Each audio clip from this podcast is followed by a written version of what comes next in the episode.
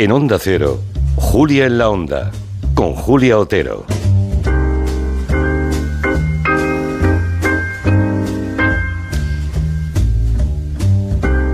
Qué buena música, ¿eh? No vienen ganas.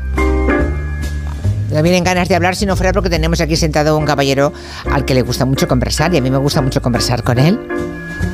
París era una fiesta. Así llamó Hemingway las memorias de su etapa en aquel país, mm, en aquel París bohemio de los años 20. Felices años 20, pero del siglo pasado, ¿eh? no crean que de este, no, del siglo pasado. Donde eran muy pobres, decía Hemingway, pero muy felices. Bueno, pues en esa ciudad, en esa época, con Hemingway como figurante, bueno, Hemingway y otras figuras mm, muy preeminentes, muy importantes, sitúa Máximo Huerta su última novela, que se llama París despertaba tarde. Muy buenas, Máximo. Eh, buenas tardes. Qué gusto. ¿Eso quiere decir que lo has comprobado? Eh, sí, yo lo he comprobado. ¿Eres de despertarte tarde? Me, eso es que me lo he pasado muy bien por la noche.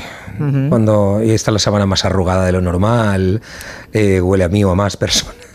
Eh, Hombre, a, otra más. No, yo soy de solo un plural, no, no, no, no, una, no gestiono más plurales. Vale, me, me ayuda, tampoco. No, no, no, me sale. Entonces sí, es un, es un París que despertaba tarde y feliz. Tarde y feliz.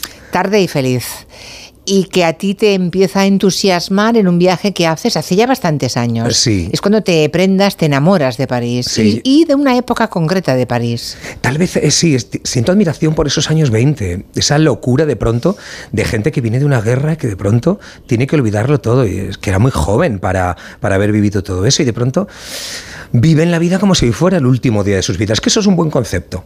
Tampoco mm. hace falta gastar todas las monedas hoy ¿eh? en el casino, ¿eh? pero... Pero eso es agotador, Pero ¿eh? es agotador. Pero sí que dices, bueno... Bueno, por eso murieron tantos jóvenes, ¿eh? También. Hombre, acabaron... Eh, acabaron unos mal de, y otros mal por otros asuntos. De vivir en exceso en aquellos años acabaron muy mal. Kiki de Montparnasse acabó hasta arriba, destrozado por droga. pero me, siento admiración hacia esa mezcla de vanguardias, moda, sexo, social, todo lo que se da en esos años. Verdadera admiración ¿Y te, llegaste a empadronar allí o no? O sea, ¿te fuiste, te fuiste a París a vivir una temporada? Yo me fui una, sí, cuando dejé la tele me, fui para allá. Dije, necesito, pero tendrás algo, seguro que tienes algo. Esas cosas que te dicen en las teles, ¿lo dejas porque, porque tendrás algo? No, no, no. Me fui porque me apetecía y me empadroné allí un tiempo. Lo disfruté mucho y recorrí como buen paseante todas las calles y terrazas. De modo que... Y cogí historias. Claro, de modo que estuviste ahí hurgando ¿no? en, la, en la historia, cosas que igual no tenías previstas y que luego aparecieron sí, en la novela, digo. Sí, sí, de hecho, en uno de esos paseos yo veo a esas dos falleras, dos valencianas. Las, famosas falleras valencianas. Sí, que están en el Sagrado Corazón, que en uno de esos paseos veo a dos valencianas allí en, el, en, un, en un mosaico. Ahora, ¿cómo, ¿cómo te diste cuenta que eran falleras? Falda, porque hay una que lleva la falda roja y está, todos son santos y muy, como es una escena muy, muy gris eh, de San Ignacio de Loyola, pero de pronto hay dos señoras con una luz y cuando afino un poco la vista, estaban sucios, ahora están ya restaurados, veo dos valencianas y ya empiezo a investigar y tiras de hilo. Me puede la curiosidad, Julia, me puede la curiosidad. Y tiré del hilo y averigüé qué sedas eran, quién las había y qué año era. Y era ese 1924, 100 años justo ahora. Eh, y justo un poco antes de que llegaran los Juegos Olímpicos a París, ¿no? Sí. Que la novela está. el ambiente de ese momento lo refleja muy bien. Y además son esos mil, París 1924, cuando los últimos Juegos del Barón de Coubertin, en los que participa Tarzán, bueno, eh, Weissmuller aquellos de Lili Álvarez, la española. fíjate, cuando vi aparecer a Johnny Weissmuller en, la novela, pensé, a que sale luego y se lía con alguna, pero no. Hay una sugerencia, pero no acaba Una sugerencia, una sugerencia. un buen nadador va sin ropa y atrae mucho. Sí. Entonces, sí pero yo pensé que sería personaje, ¿eh? mira por dónde, al aparecer. Lo dejé ahí. Vale. Lo dejé ahí simplemente. ¿Tuviste alguna tentación? ¿Yo con Tarzán? No, tú no, pero como escritor puede que sí. como escritor sí que me apetecería, claro. Este estuvo casado con Tita Cervera, ¿no? ¿Con Tita que me estás contando? ¿No fue este? Johnny sí. Alex Baxter, sí, era otro. Otro Tarzán. Era otro Tarzán, sí. ¿Cuántos Tarzanes ha habido como Batman? Eh, pues por lo visto he visto, ha habido varios Tarzanes. varios Tarzanes. Sí, sí, sí. sí, me, metí en esa historia y en esa historia de amor que es, que es esta novela y con esos personajes, con el Johnny Weissmuller, con todos, para que, para que fuera más real. Y para luego, que fuera más real. Claro, no, y además está muy bien, ¿no? Tomar personajes de la historia, mezclarlos con la ficción, de pronto. es una levadura te puede hacer, que hace crecer la novela. Haces un pequeño mini dios, mezclar a quien me apetece con quien quiero, en el terraza que quiero, en la cama que quiero, en el café, en la fiesta. Es, y luego está el ambiente, porque claro, los años 20 del siglo pasado, eh, que ahora se recuerdan como los años locos, aquellos felices y locos años 20, ¿no? Había acabado la Primera Guerra Mundial, ah, acababan de pasar por una pandemia, la famosa gripe española le llamaron entonces, ¿no? Ah, parecía que todas las revoluciones eran posibles en aquel momento. Todo cabía. ¿Tiene algo? Aquí tenemos a Julián Casanova, nuestro historiador de cabecera, que siempre dice que la historia nunca se repite, pero que rima. No me digas que lo que vivimos hoy no rima mucho con lo que tú has investigado de París hace un siglo. Rima, pero ellos tenían mucho más ganas de olvidar. La diferencia es que tanto mi protagonista como los parisinos de, esa, de ese momento lo que tienen es ganas de olvidar. No están para homenajes al soldado, no quieren conmemoraciones, son muy jóvenes y lo que tienen ganas de olvido, que el olvido sienta muy bien.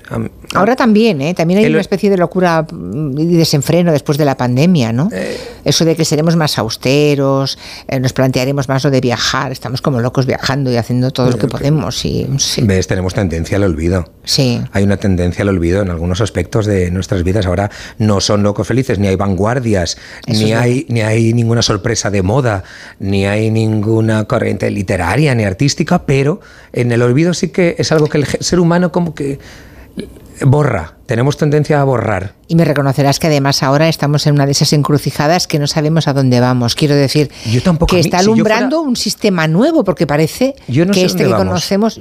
Yo ahora estoy, si fuera futurólogo, sería el peor negocio que podría montar, porque no, no sé hacia dónde, no, tengo ninguna visión, ninguna pista, no sé hacia dónde vamos en ningún sentido. Pero uno, pero, es muy instantáneo ahora todo, ¿no? Como muy de consumo rápido y se ven cosas que se van pudriendo y que habrá que hacer distintas. No sé, los sistemas... Pero si no duran ni las canciones. No dura nada. No dura nada. es todo caduco ahora. ¿Cómo llevas tú lo de la librería? Porque las librerías, ah, la librería de Doña Leo. Hablando de cosas caducas, no. Hablando, no, no. Habla, bueno, es que ahora hay como 100 libros nuevos cada día como librero, como librero, porque te has querido convertir en librero, que me parece una, una elección fantástica. ¿Cómo llevas eso de que cada día te quieran cambiar el, escaparate y el mostrador? Eh, ¿O te resistes? Yo lo decido yo y me gusta mezclar eh, caprichos míos, gustos míos, fetiches, con novedades, las selecciono yo. Yolanda está ayudando y ella lleva la gestión y yo decido qué se queda y qué no se queda. Es una criba complicada. Es una criba complicada, pero bueno, uno ya tiene la, pulsión, eh, no sé, la temperatura cogida también al, al, mundo que me rodea y en el pueblo en el que vivo. Y esa pulsión de elegir es, es, es, complicada, pero fascinante. Pero tú también tienes ese olfato. A ver, esto, yo creo que esto va a gustar hoy. este tema nos gusta, pues mm, igual. Mm, no sé si tengo ese olfato. Ah, bueno, pero al menos tienes. Pero ¿Cuántas veces has dicho esto en televisión va a ser un. Esto es un, truño, nunca va a triunfar? Pero porque no lo has decidido tú todo, porque el sobre papel es muy bonito a veces. Ya. Eh, no, luego dices, dices no, aquí había mucho engaño, me han engañado, me han hecho mucha promesa de amor y no era esto.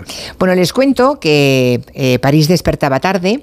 Es la historia de, de Alice Humbert, que monta una tienda de ropa en esa época en la que París se preparaba para los Juegos Olímpicos de de, 1924, ¿no?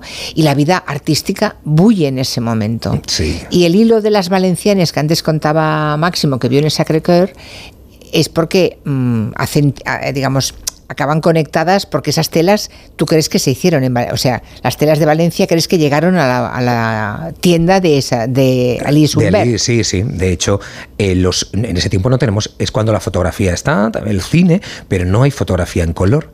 Entonces, los, eh, los telares, los únicos telares que hacían ese tipo de, de tela están en Valencia, en Moncada, son tejidos garín que llevan desde 1870 y son los únicos que con ese dibujo que les enseño yo, me dicen qué tela es, de qué año es. O sea que has corroborado, has podido confirmar que el Como buen hijo de modista, Julia, yo me gusta no dar puntadas sin hilo también, en este sentido, e ir uh, hilvanando toda la historia. Me necesitaba que fuera real y, me, y la pista la tenía cerca. Es esa tela, esa famosa tela que decimos realmente de fallera, es esa tela, ese tejido con esos espolines. Pues, bueno, todo esto... Eh, la, escena, la escena es para flipar la escena que se ve en el Sagrado Corazón. Sí, sí. Realmente. Realmente impacta a mí como valenciano. Y bueno, de pronto dices, ¿qué hace aquí esto? Y ya tiro del hilo y construyo toda esta historia de amor que es la de la novela, en medio de todos esos personajes de, de, de- de la época y en medio también de esos Juegos Olímpicos. Claro, fíjense que aparece Monet, Coco Chanel, ah, Modigliani, Hemingway, ah, Scott Fitzgerald. Claro, en aquel momento París era un poco la capital del mundo. Es la ciudad más cosmopolita. Nunca ha vuelto a haber una ciudad tan cosmopolita. Es refugio para negros de, Estados Unidos que vienen, que allí hay racismo, Ku Klux Klan.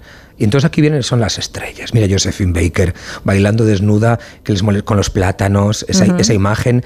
Vienen polacos. eh, me- Alemania está oliendo ya a rancio, Italia está oliendo un poquito más a rancio con, con Mussolini. Entonces, de pronto, para todo ese mundo, también para homosexuales, para, eh, se convierte París en una, en una isla de libertad, de libertinaje también un poquito. Hay gente que ni se enteró, pero los que se enteraron fue una isla de libertad de pronto en 10 años deslumbrantes, insolentes. Pero además, eh, no todos eran, como estás contando, era gente que había llegado de otros continentes y de otros países. No eran franceses. No, no, es que el éxito no Ya depende. sabes, esa- eh, los malos ahora, cuando, alguien quiere ser malote respecto a París, dice que París es maravilloso, pero está lleno de parisinos. Que me perdonen todos los parisinos que nos estén A mí escuchando. también, por supuesto. pero en aquel momento es que tengo la sensación Pero de el que no había de- pocos parisinos. Es que el éxito no se debe al talento nacional, se, de- se debe al talento de la inmigración. El talento eh, es de Modigliani, italiano, Kisling, polaco, eh, Picasso, que está allí, eh, que es español, eh, Hemingway, o sea, el talento viene de fuera. Lo que pasa es que los franceses lo hicieron propio. Pero el talento es parisino, pero no francés. Fíjate que eso lo hacen muy bien. Vamos, lo de descubrir el talento, siempre decir- se habla de los americanos, como los americanos se No, no, estos son maestros. Pero los te digo que estos son, estos son maestros en decir, mira, esto ha nacido aquí. O como dicen ellos, ha renacido en París. Que por cierto, es buena cosa.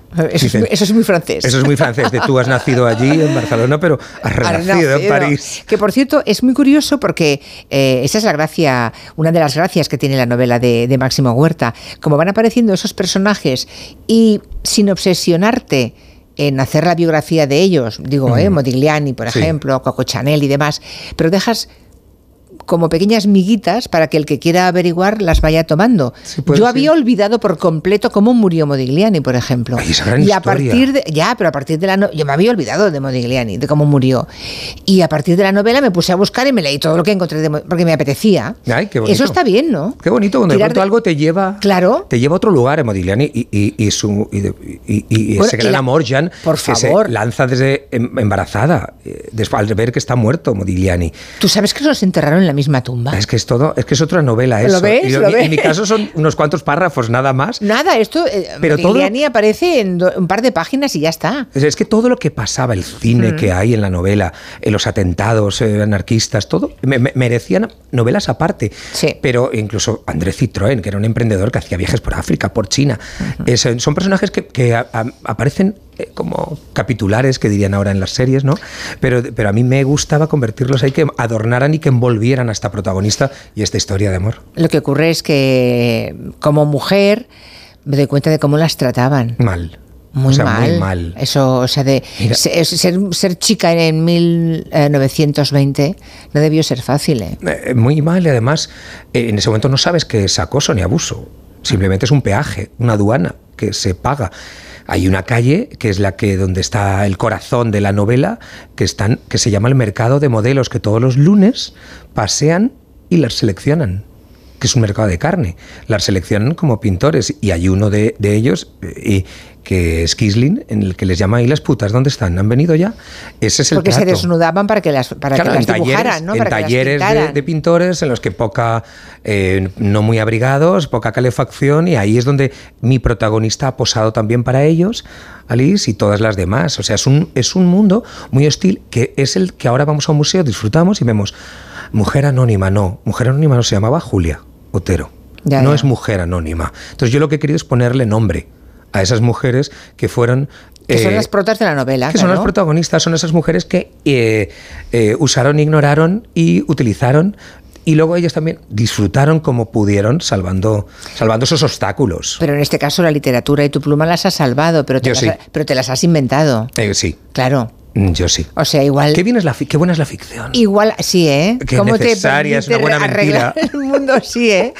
Y además. Miénteme, Julia. Sí, dime que me quieres, aunque sea mentira, ¿no? Es que- que- Como Johnny Guitar. Sí, eso es muy bueno. Yo creo que eh, la ficción te permite reconstruir eh, eh, la historia y dar eh, hacer un reconocimiento a esas mujeres que paseaban calle arriba y para abajo, que se habían quedado solas, que por eso se liberaron, porque se habían quedado sin marido y sin padre, muchas. Claro, de la, de la guerra de mundial. la guerra mundial. claro. Entonces se liberan gracias o como consecuencia a que se han quedado solas. Entonces hay que sacarse las castañas del fuego Mm. en 1924, eh, frente a todo. Y, frente- y entonces la amistad de las mujeres, ahora le llaman sororidad, amistad eh, es en lo este que- caso también está en el. Es Sí, el alma es, de la es novela. el alma de la ¿eh? novela, es ese La hilo. amistad entre ellas. Ellas sí. dos, como una tira de la otra, vamos, vamos, sigue.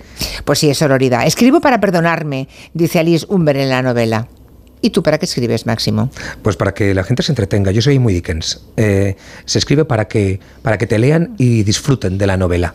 Disfruten de la novela. No, no, no, no es ningún ah, asunto psicológico, porque pasamos a la psicóloga y le cuento todo y ya está. ¿Vas a la psicóloga también? Eh, claro que sí. Bueno, ahora se ha puesto de moda. tú. Ahora todo el mundo, no, digo también, porque todo el mundo que pasa por ese micrófono me está cogiendo Oye, me complejo. cambio, me voy allí. Pues, No, no, pero por ese o por el de enfrente, por todos los micrófonos pero, yo, que ves aquí. pero ya la Pepa voy y le cuento ya, ahora ya, ya está las cosas. Ya lo el- yo el armario ya lo he desordenado, lo he ordenado y lo he colocado todo en Ya. su sitio. Bueno, o sea, es, ya que, está. ta- es que no me extraña, ¿eh, Máximo? También, porque ser ministro cinco días. Siete. Oye, a ver Bueno, si siete.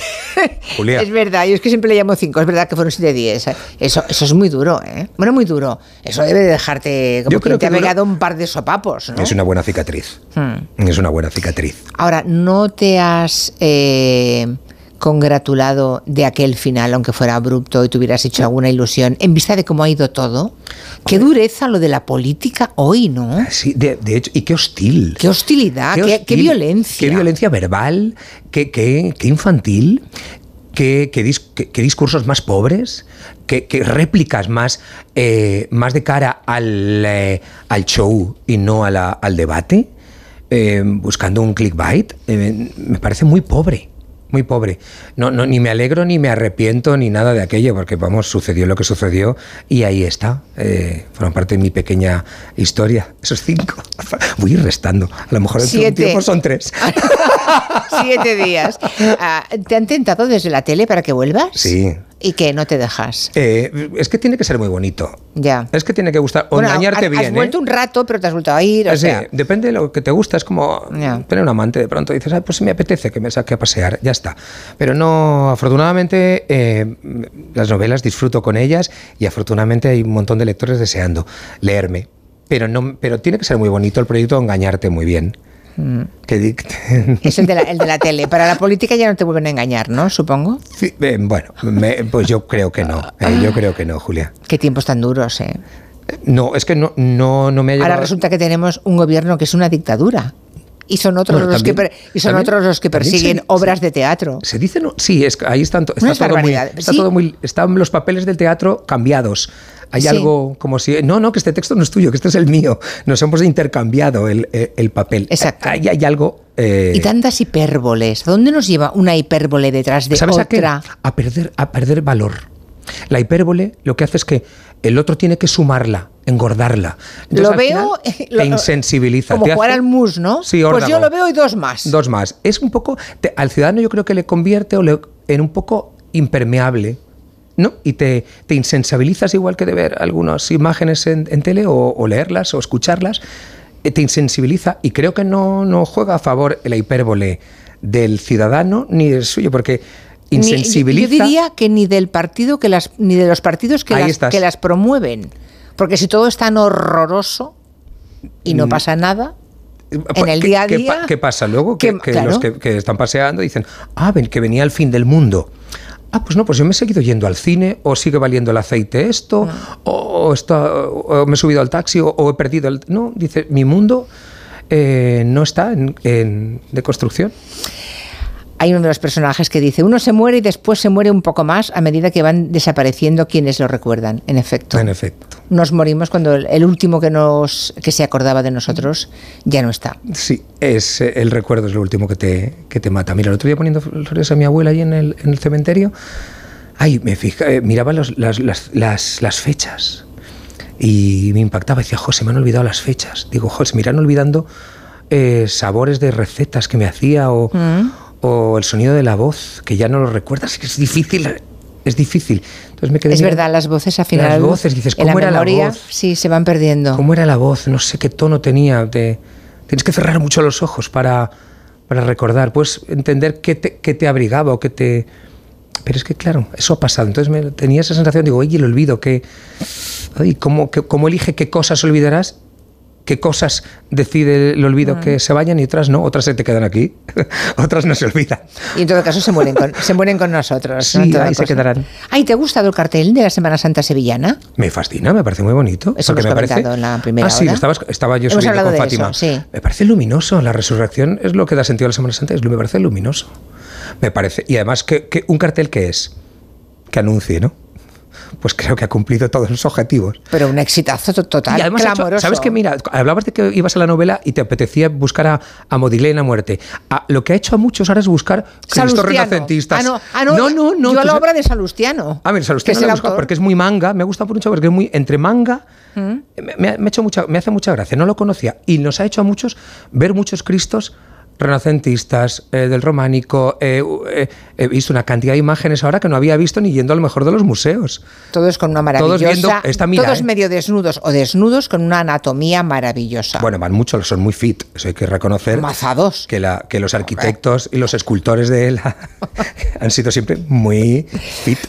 París despertaba tarde, la última novela de Máximo Huerta. Máximo, gracias por venir. Muchas gracias a ti. Hasta la próxima. Te veré. Noticias de las 5 4 en Canarias.